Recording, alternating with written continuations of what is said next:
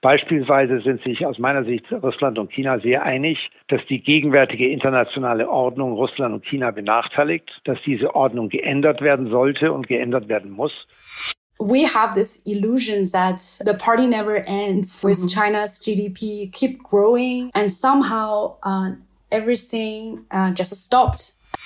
Wir haben Klarheit darüber, wo China steht in der Welt. Und zwar auf der anderen Seite. Es steht nicht auf unserer Seite. Es steht nicht auf der Seite des Westens. Es steht nicht auf der Seite Deutschlands. Hallo. Ich bin Kati Schneider und Sie hören den FAZ-Podcast für Deutschland mit unserer Serie Die Machtprobe. In jeder Episode schauen wir uns ein Land und wie sich seine Rolle in der Welt verändert, einmal genauer an. Und damit willkommen zu Folge 4, Chinas Anspruch. Falls Sie unsere ersten drei Folgen zu Amerika, Saudi-Arabien und Indien noch nicht gehört haben, machen Sie das gerne zuerst. Ich freue mich sehr, dass Sie auch heute mit dabei sind.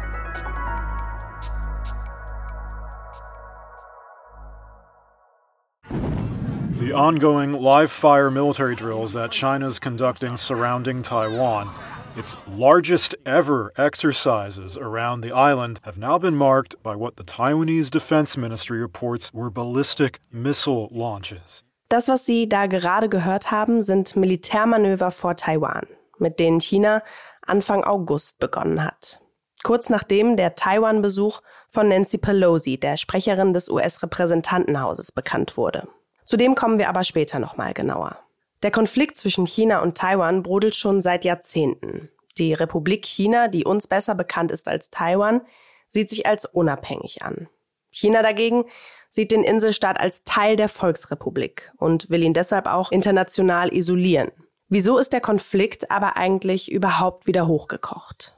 Der Konflikt ist deswegen so eskaliert, weil Xi Jinping immer öfter davon gesprochen hat, zur Not auch Taiwan militärisch zu übernehmen und wieder zu vereinigen. Das ist Hendrik Ankenbrand. Er ist seit über acht Jahren unser Wirtschaftskorrespondent in China und er lebt und arbeitet seitdem in Shanghai. Und auf der gleichen Seite haben die USA unter Joe Biden immer stärker erkennen lassen, dass sie das nicht zulassen werden, an dieser Stelle ist es wichtig, kurz zu erklären, wieso sich die USA hier überhaupt einmischen. Sie haben 1979 im Taiwan Relations Act gesetzlich festgehalten, dass Frieden und Stabilität in Taiwan im politischen und wirtschaftlichen Interesse Amerikas liegen ist es deswegen so schwierig geworden, weil davon auszugehen ist, dass Xi Jinping, der chinesische Staatspräsident, der sich ja im äh, Oktober für eine äh, bisher unbekannte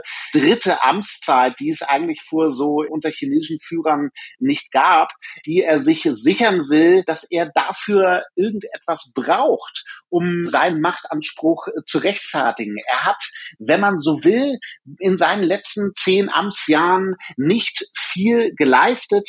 Er hat zwar versprochen, die Chinesen wieder zu einer großen Nation zu machen und hat vom chinesischen Traum gesprochen. Doch die Wirtschaft zum Beispiel hat ja immer größere Probleme. Okay, bevor wir aber über die aktuellen Probleme sprechen, sollten wir mal einen kurzen Blick zurückwerfen. In den letzten Jahrzehnten ging es für Chinas Wirtschaft ja eigentlich immer nur in eine Richtung, steil bergauf. Verantwortlich dafür war die Öffnungspolitik unter Machthaber Deng Xiaoping 1978. Das war der Grundstein für enorme Wachstumsraten der Wirtschaft.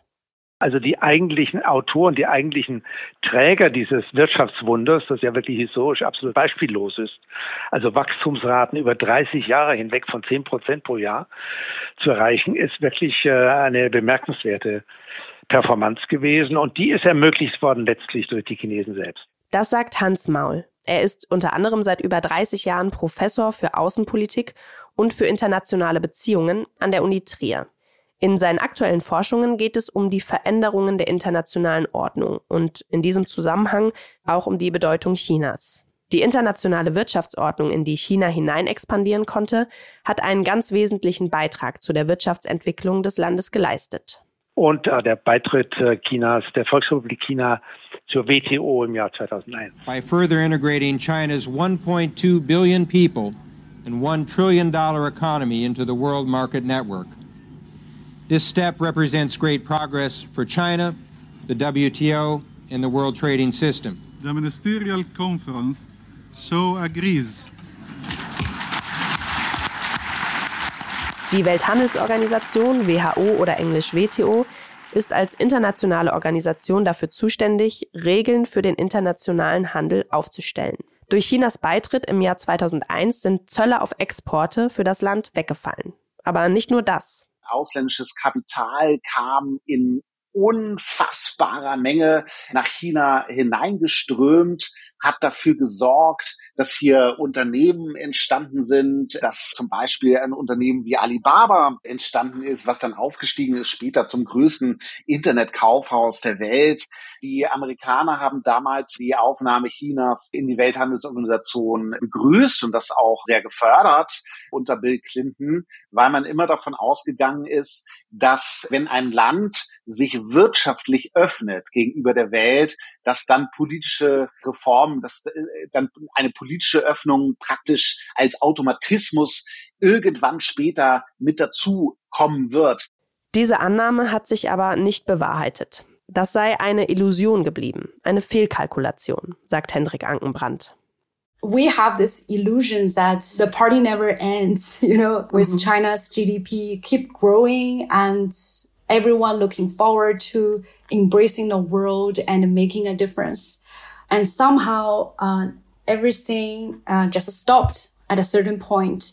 And especially after the outbreak of COVID, the young people realized that uh, one day we might suffer from the economic hardship. Das ist Effie Zhang. Sie ist 29 Jahre alt und in der Provinz Shaanxi im Norden Chinas aufgewachsen. Seit drei Jahren lebt sie in Berlin. Sie gibt uns einen persönlichen Einblick in ihr Heimatland. Effi sagt, dass der chinesischen Bevölkerung immer der Eindruck vermittelt wurde, dass Chinas Wirtschaft stetig weiter wachsen wird. Aber irgendwie habe das aufgehört. Vor allem nach Ausbruch der Corona-Pandemie haben gerade junge Leute realisiert, dass sie eines Tages unter der wirtschaftlichen Not leiden könnten. Chinas Null-Covid-Strategie hat das Leben vieler Bürger im Land auf den Kopf gestellt. In fact, I haven't seen my parents for three years thanks to China's draconian zero COVID policy. I am completely uh, disconnected from. Effi hat ihre Eltern seit drei Jahren nicht mehr besuchen können.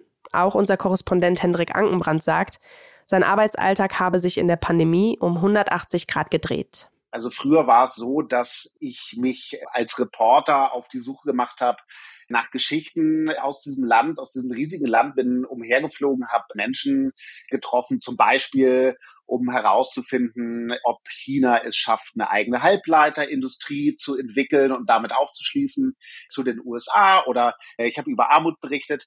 Und durch diese Null-Covid-Politik ist praktisch das alles gar nicht mehr möglich. Man braucht mehrere Tests, ich glaube fünf Corona-Tests mittlerweile, um vorzuweisen, dass man äh, überhaupt frei ist. Es ist ein absolutes Chaos.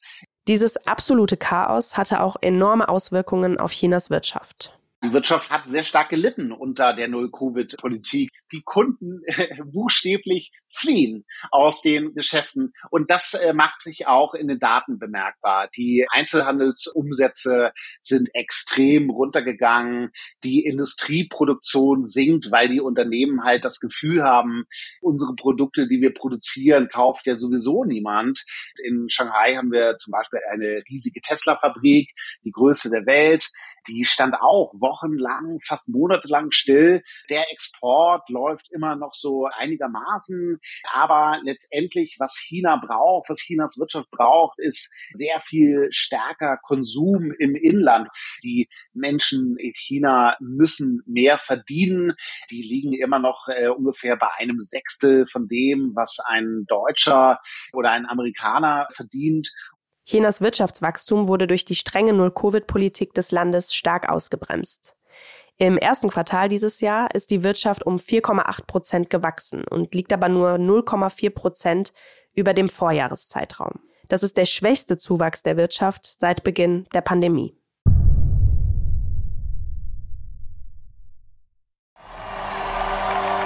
Right now, a historic moment. Uh, we can now project the winner of the presidential race. CNN projects Donald Trump wins the presidency. A very surreal moment for me. Effi arbeitet heute als Kommunikationsexpertin in Berlin. Aber bevor sie nach Deutschland gekommen ist, hat sie als Journalistin in China gearbeitet und über internationale Wirtschaftsbeziehungen des Landes berichtet. 2016 US presidential election in New York. I remember on a big night, like a lot of Chinese. Sie erzählt mir hier von einem sehr seltsamen Moment zu Beginn ihrer Karriere. 2016 ist sie nach New York gereist, um von dort aus über die US-Präsidentschaftswahl zu berichten. We all received directives from our newsroom or editor that don't cover the election, just wait for the state media to in der großen Wahlnacht dann haben alle chinesischen Reporter überraschend die Anweisung ihrer Redaktionen bekommen, doch keine Artikel zu veröffentlichen, sondern einfach nur darauf zu warten, dass die staatlichen Medien das erledigen. I was literally at the headquarters of Hillary Clinton's election campaign headquarters. I was surrounded by Sie war zu dem Zeitpunkt in Hillary Clintons Wahlkampfzentrale, umgeben von Journalisten aus aller Welt, die unter Hochdruck Berichte geschrieben oder Interviews geführt haben. Effi und andere chinesische Reporter konnten währenddessen nur untätig rumsitzen und ihnen dabei zusehen. And I and other Chinese journalists, we just sit idly on the sideline. I think uh, the reason the American election is being censored is that the government Effi glaubt, dass sie den Grund für diese Zensur kennt. Die chinesische Regierung will der Bevölkerung vorenthalten, wie demokratische Wahlen ablaufen.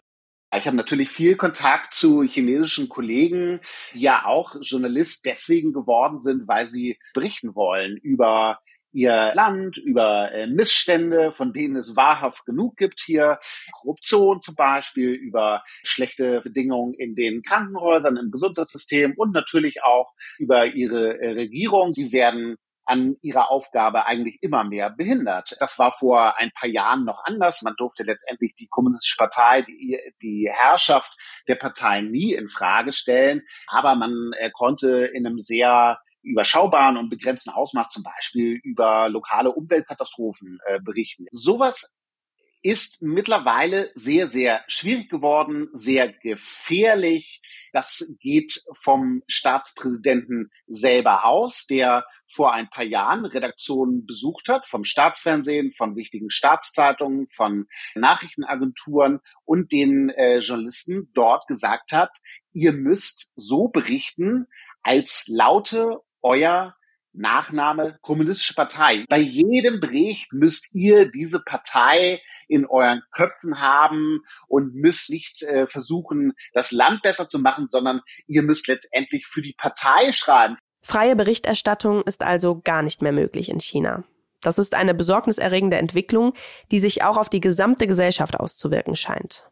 I noticed this tendency that the younger generation lost ability to communicate calmly and discuss logically mhm. with other people. Mhm. Effi sagt, die jüngere Generation habe verlernt, vernünftig zu diskutieren.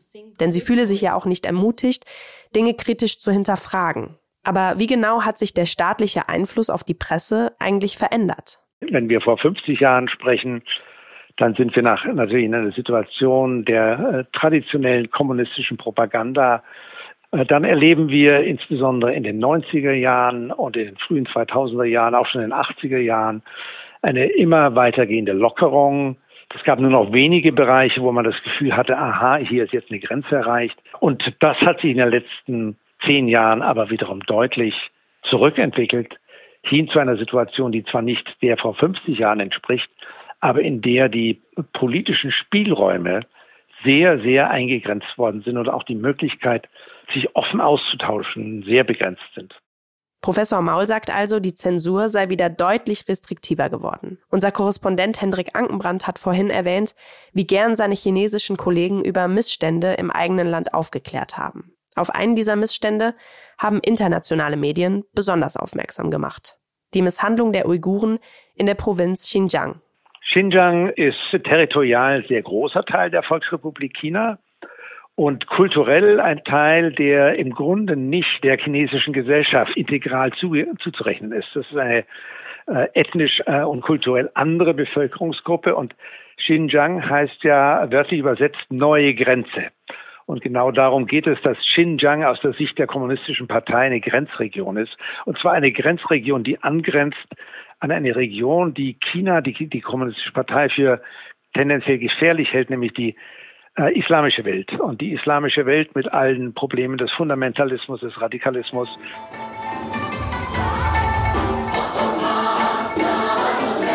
And with mounting criticism over the camps, the authorities have taken journalists on tours, showing them Uyghurs celebrating their culture and, they say, being guided away from extremism. Und wir Uiguren, wir müssen zum Dank dafür morgens singen, vor dem Porträt von Mao Zedong. Danke, chinesische Regierung. Danke, dass wir leben dürfen, dass ihr uns etwas zu essen gibt. Es ist die reinste Gehirnwäsche. Also die Art und Weise des Vorgehens der kommunistischen Partei äh, in Xinjiang gegen die Bevölkerung dort ist motiviert durch diese Sicherheitsbedürfnisse, die aber völlig paranoid übersteigert worden sind inzwischen. Und die Herangehensweise der kommunistischen Partei in Xinjiang ist schlicht, die Bevölkerung umzuerziehen mit allen äh, Methoden, die das impliziert, brachial. Es gibt also äh, einen äh, Bericht der kommunistischen Partei über die Situation im Land, die davon ausgeht, dass jeder dritte Bewohner von Xinjiang anfällig ist für terroristisches Denken. Und die Schlussfolgerung daraus war, wir müssen umerziehen und zwar mit brachialer Gewalt.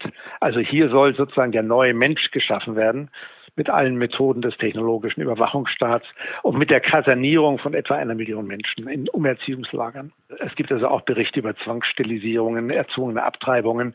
Es gibt also auch eine, eine, eine demografische Politik, die darauf abzielt, die äh, autochtone Bevölkerung, die Uiguren in Xinjiang einfach auch demografisch ins Hintertreffen zu bringen, zurückzudrängen. Umerziehen und zwar mit brachialer Gewalt. Mit allen Methoden des technologischen Überwachungsstaates. Aus meiner westlichen Sicht ist das kaum vorstellbar.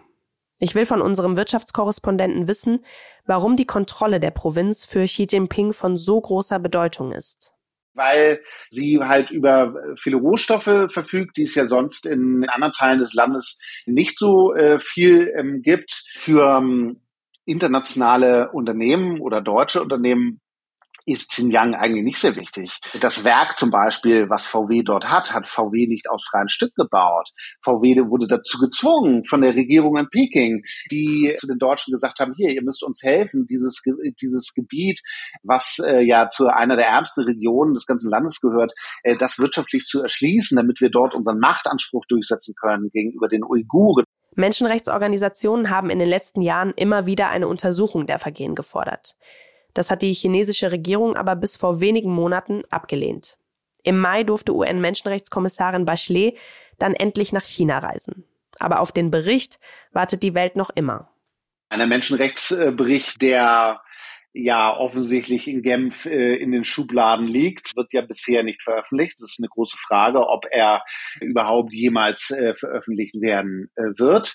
Michelle Bachelet hat sich von den äh, Chinesen an der NASA rumführen lassen. Es ist ein großes Rätsel, warum sie das getan hat, warum sie überhaupt nach China gereist ist. Dann zum Beispiel hat sie ihre abschließende Pressekonferenz selber dann noch in China gegeben, was nicht ein absolutes No No-Go ist in der Menschenrechtspolitik, dass man in dem, in dem Land, das man dann noch untersucht, sich da dann auch noch der Weltpresse stellt. Sie hat dann in dieser Konferenz sehr viel auf Nachfrage äh, chinesischer Journalisten von chinesischen Staatsmedien über die Waffengewalt in den USA geredet, anstatt über die äh, Gewalt der chinesischen Regierung gegenüber den Uiguren in Xinjiang. Dieser Besuch war ein Desaster. Sie die Hochkommissarin äh, tritt ja auch keine neue Amtszeit an. Es ist unklar, ob das damit in Zusammenhang steht oder nicht. Auf jeden Fall hat dieser Besuch den äh, Uiguren ganz sicherlich nicht geholfen. Das haben dann schon viel mehr diese Veröffentlichungen von verschiedenen Medien äh, getan, die zum ersten Mal Fotos äh, aus den Camps aus diesen ähm, Umerziehungsanstalten äh, gezeigt haben, die man dann Namen und einzelnen Schicksalen zuordnen konnte. Da hat man dann plötzlich so Fälle gesehen von äh, einem jungen Mann, der heimlich in einem Fitnessstudio trainiert hat und das wurde ihm dann schon als terroristische Aktivität ausgelegt und dann ist er zu vielen Jahren Gefängnis äh, verurteilt äh, worden. Und das ist wohl noch eines der harmloseren Dinge, die sich in der Provinz zutragen wenn wir uns daran erinnern, was Professor Maul eben erzählt hat. Ich will von unserem Korrespondenten Hendrik Ankenbrand wissen, wie sich die Menschenrechtsvergehen eigentlich auf Chinas internationale Beziehungen auswirken. Denn auch deutsche Unternehmen haben Werke in Xinjiang. Bisher haben sie ja gar keine Auswirkungen. Also VW produziert weiter in China zwei von drei Autos äh, auf der Welt, macht dort weiterhin riesige Gewinne. Genauso Daimler, genauso BMW. BASF baut gerade sein größtes Werk weltweit in, in China auf mit der größten Investitionssumme, nämlich 10 Milliarden US-Dollar. Die Menschenrechtsverletzungen in Xinjiang haben an alledem nichts geändert. Die Konzernlenker in Deutschland rufen bei Olaf Scholz an und äh, sagen ihm hier, wenn wir dort unser Geschäft runterfahren müssen, dann wird es der deutschen Wirtschaft schlechter gehen. Dann gibt es möglicherweise Massenarbeitslosigkeit in Wolfsburg und Stuttgart. Bisher konnte Peking letztendlich eigentlich in Xinjiang tun und lassen, was es wollte das hat an den wirtschaftlichen Beziehungen nicht großartig etwas verändert. Es kann natürlich sein, dass jetzt unter einer Bundesregierung mit Beteiligung der Grünen und der FDP etwas sich anders entwickelt. Die Gewerkschaft IG Metall hat übrigens vor wenigen Wochen erst von VW gefordert, sein Werk in der Uigurenregion zu schließen. Also der Druck auf den Konzern wächst, aber ob er das dann auch wirklich umsetzt, ist unklar. Und ob die Bundesregierung hier den Kurs in der Wirtschaftsbeziehung zu China grundsätzlich ändert, bleibt auch noch offen. Nehmen wir mal eine andere wichtige Beziehung Chinas in den Fokus. Die zu Russland. Die Partnerschaft der beiden Länder ist ja unbestritten nicht neu. Aber gehen wir hier doch mal etwas weiter zurück. Wie hat sich die Beziehung eigentlich in den vergangenen Jahrzehnten entwickelt?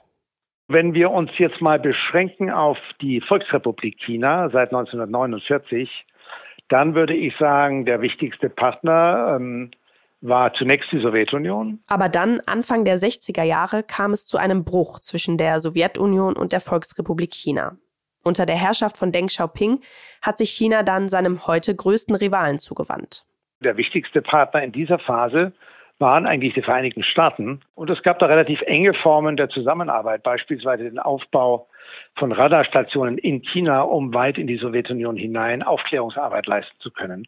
Äh, Radarstation der USA in China, die von den USA betrieben wurde und deren Ergebnisse, Erkenntnisse mit China geteilt wurden. Das beginnt dann abzukühlen in den 80er Jahren und ironischerweise war es dann der Besuch von Michail Gorbatschow in Peking 1989 vor dem Hintergrund der Demokratiebewegung auf dem Tiananmen-Platz. Gorbatschows Besuch hat im Grunde die Aussöhnung zwischen der Volksrepublik und der Sowjetunion, dann später Russland, ermöglicht. Gorbatschows Besuch markiert das Ende des chinesisch-sowjetischen Konflikts, der 30 Jahre angedauert hatte. Aktuell ist Russland für China wieder ein wichtiger Partner. In Europa werden die beiden oft gleichwertig als Gegner angesehen, sagt Effi. Europe often puts Russia and China together as a potential adversaries. But I believe the average Chinese never feels that they have many similarities with Russia in terms Sie glaubt aber, was die Werte angeht, sehen die Chinesen klare Unterschiede zu den Werten der russischen Bevölkerung. Das sieht Professor Maul anders. Es gibt in der Tat sehr wohl gemeinsame Werte, geteilte Werte. Beispielsweise sind sich aus meiner Sicht Russland und China sehr einig, dass die gegenwärtige internationale Ordnung Russland und China benachteiligt, dass diese Ordnung geändert werden sollte und geändert werden muss, und zwar im Sinne einer stärkeren Akzeptanz der autoritär bzw. totalitären politischen Ordnungen in Russland und China. China und Russland wollen also die internationale Ordnung ändern.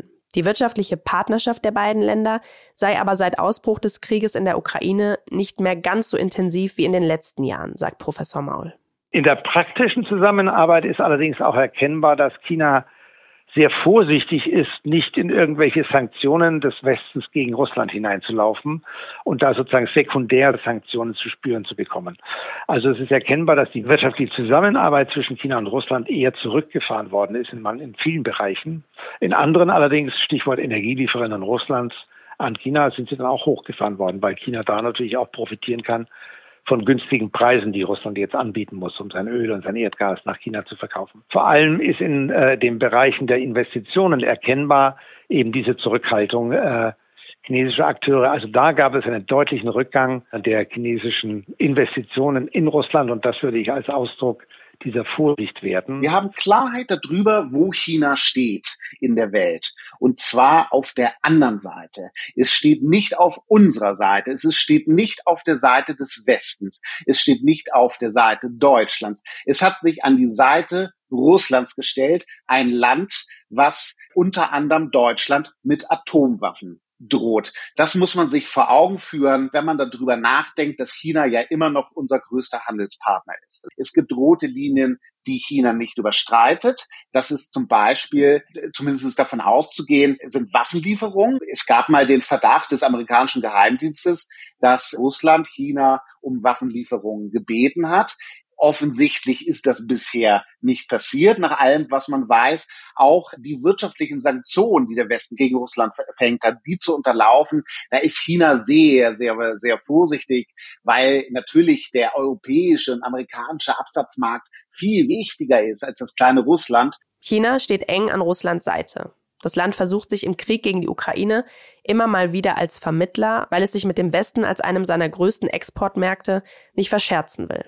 Professor Maul hat vorhin gesagt, die chinesischen Investitionen in Russland seien deutlich zurückgegangen. Worin China aber sehr viel investiert, ist in die afrikanische Infrastruktur. China hat sehr viel Geld nach Afrika verliehen.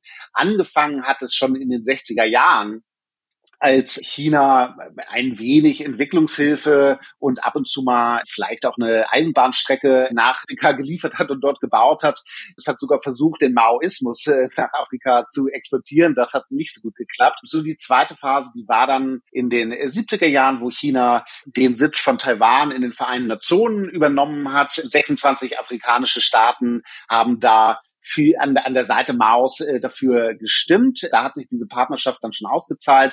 In den 90er Jahren hat dann die wirtschaftliche Zusammenarbeit sehr stark bekommen. Afrika hat die Rohstoffe, die China will. Afrika hat also Rohstoffe, die China nicht nur für sein Wirtschaftswachstum braucht, sondern von denen das Land auch abhängig ist. Das ist ja auch einer der Gründe dafür, dass China eine, diese enge Partnerschaft mit Russland vor allen Dingen sucht, mit Afrika auch. Afrika hat auch Rohstoffe, die China braucht, aber China braucht natürlich vor allen Dingen das Öl aus Russland, was es sehr billig im Moment äh, bekommt.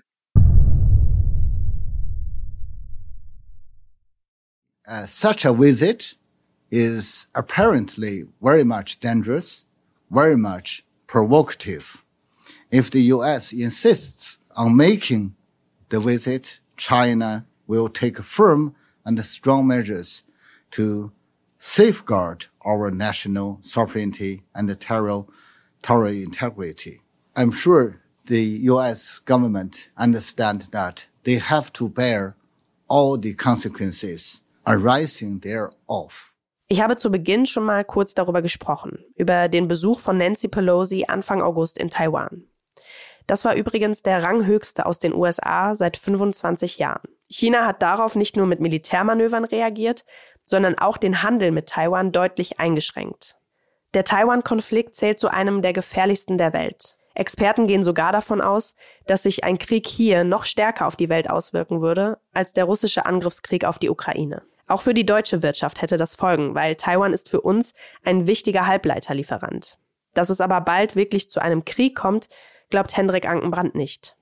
Es muss ja zuallererst mal den Krieg im eigenen Land, nämlich den sogenannten Krieg gegen das, äh, das äh, Coronavirus gewinnen und kann sich da jetzt keinen Krieg äh, mit Taiwan leisten. Also das wäre tatsächlich absurd, die Vorstellung, weil die Wirtschaft hier sofort äh, wahrscheinlich einbrechen würde und es äh, eine Massenarbeitslosigkeit geben würde.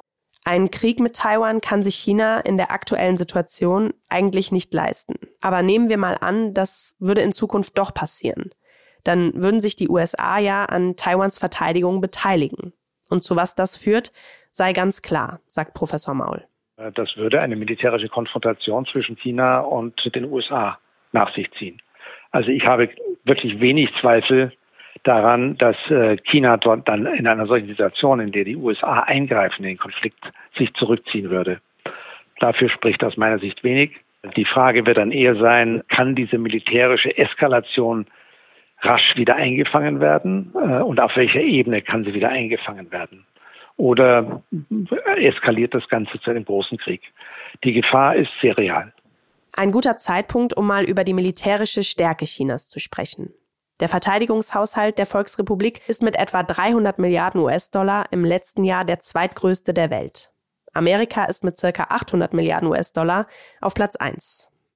Die chinesische Aufrüstung hat vor allem im Bereich der Seestreitkräfte und der Luftstreitkräfte, da geht es also um die Option, Taiwan äh, zu erobern und zu besetzen, sehr, sehr deutliche Fortschritte gemacht. Und inzwischen ist die Kriegsflotte der chinesischen Volksrepublik von der Zahl der Schiffe her größer als die der USA. China ist derzeit dabei, seinen dritten Flugzeugträger zu bauen. Das wird der erste vollständig in China entwickelte Flugzeugträger sein. Und äh, Experten da gehen davon aus, dass das der erste Flugzeugträger ist, der unmittelbar auch vergleichbar ist mit den amerikanischen Flugzeugträgern. Also das zeigt ein wenig, äh, wie rasant der Aufbau der militärischen Kräfte Chinas in den letzten zehn Jahren vorangekommen ist. Ein Großteil von Chinas Rüstungsausgaben fließt also in die Marine. Das hat international eine sehr große Bedeutung, sagt Professor Maul. Der Ausbau der chinesischen Marine ist etwas, was Xi Jinping spezifisch sehr vorangetrieben hat und wofür er sich persönlich sehr stark engagiert hat. Und äh, was sozusagen im Rahmen der militärischen Aufrüstung Chinas, die ja schon um 1990 äh, beginnt, äh, Fahrt aufzunehmen, aber was daran neu ist, ist eben dieser Akzent auf der äh, Flottenentwicklung. Also dahinter steht die Einschätzung von Xi Jinping, dass äh, eine Weltmacht eine Seemacht sein muss. Und das ist in der chinesischen Geschichte etwas ganz Neues. Ne? Also die chinesische äh, geopolitische Orientierung war traditionell auf den asiatischen Kontinent. Jetzt äh, die Orientierung auf äh, den Asien, auf den Pazifik, auf den Indischen Ozean, auf die Weltmeere generell. Dieser ganze Apparat der Flottenrüstung ist kurzfristig bedeutsam und wir sehen das aktuell gerade im Kontext der Auseinandersetzung zwischen China und Taiwan. Die längerfristige Perspektive, denke ich, ist es den USA gleich zu tun und eine Flotte aufzubauen, die einfach weltweit in der Lage ist, den chinesischen Weltmachtsanspruch zu unterstützen. Es den USA irgendwann gleich tun zu können, das ist nicht nur ein militärischer Anspruch Chinas. Ich will von Professor Maul und auch Hendrik Ankenbrand wissen, was Sie denken, welche Rolle China jetzt schon spielt und auch in Zukunft spielen wird. Ich habe wenig Zweifel daran, dass China schon heute eine von zwei Weltmächten ist, eine von nur zwei, und das in Zukunft auch auf absehbare Zeit bleiben wird, wenn es nicht äh, die USA völlig ablöst. Das ist ja auch nicht völlig von der Hand zu weisen, dass die USA so sehr in innere Auseinandersetzungen abgleitet, dass die Weltmachtrolle der USA nicht mehr äh, aufrechterhalten werden kann. Wenn das nicht geschieht und solange das nicht geschieht, solange die USA außenpolitisch einigermaßen handlungsfähig bleiben, denke ich, müssen wir davon ausgehen, dass wir zwei Weltmächte haben und damit auch eine neue Bipolarität der Weltpolitik zwischen auf der einen Seite China mit dem Verbündeten, mit dem Juniorpartner Russland und auf der anderen Seite den USA und den Europäern in ihren Verbündeten. Es gibt viele Menschen, die sagen, ähm, China wird die dominante Supermacht dieses Jahrtausends sein. Letztendlich weiß es niemand. Es kann auch sein, dass sich China immer mehr abkapselt von der Welt, so wie wir es derzeit erleben. Vieles deutet darauf hin, dass äh, Xi Jinping plant, äh, dieses Land in ein gigantisches Hochsicherheitsgefängnis äh, umzubauen, was dann kaum noch Kontakt irgendwie hat zur Außenwelt, wo es kaum noch äh, Austausch gibt, wo die ähm, eigene Wirtschaft dann äh, so groß ist, dass sie ausreicht, um die Menschen hier äh, einigermaßen zu versorgen. China hat den Anspruch, mit den USA als Supermacht gleichzuziehen oder an ihnen vorbeizuziehen. Militärisch wollen sie das bis 2049 schaffen, zum 100. Jahrestag der Volksrepublik. Das ist noch ein bisschen hin, aber ob es China gelingt, in naher Zukunft wirtschaftlich an seinem größten Gegner vorbeizuziehen, bleibt wohl erstmal offen.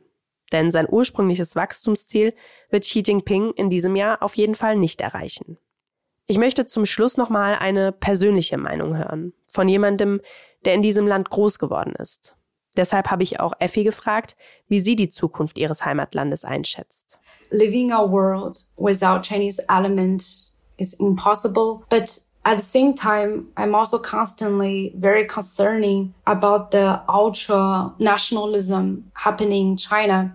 I'm really afraid of a war happening um, around China and my friends, my families all living there. I think it can be disastrous if there's a war happening mhm. around China. Sie kann sich nicht vorstellen, dass ein Leben ohne chinesische Produkte, ohne chinesische Exporte in unserer Welt überhaupt möglich ist.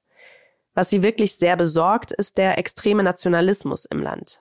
In Berlin ist sie zwar gerade weit weg, aber ihre Familie und viele ihrer Freunde leben ja immer noch in China und sie macht sich große Sorgen, dass es bald vielleicht doch zu einem Krieg kommen könnte.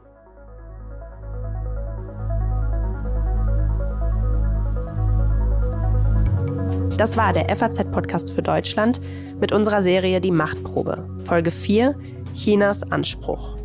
Ich bedanke mich ganz herzlich bei meinen drei Gesprächspartnern, Effi Zhang, Professor Hans Maul und Hendrik Ankenbrand. Produktion David Brucklacher. Redaktion Sandra Klüber, Sabine Schmidt und ich, Kati Schneider. Mit Unterstützung von Silvia Klaus. Wenn Ihnen diese Folge gefallen hat, dann würde ich mich sehr freuen, wenn Sie auch die nächste am Mittwoch zu Russland hören. Und natürlich auch unsere Abschlussfolge mit Klaus-Dieter Frankenberger. Vielen Dank Ihnen erstmal fürs Zuhören und bis dahin. Tschüss.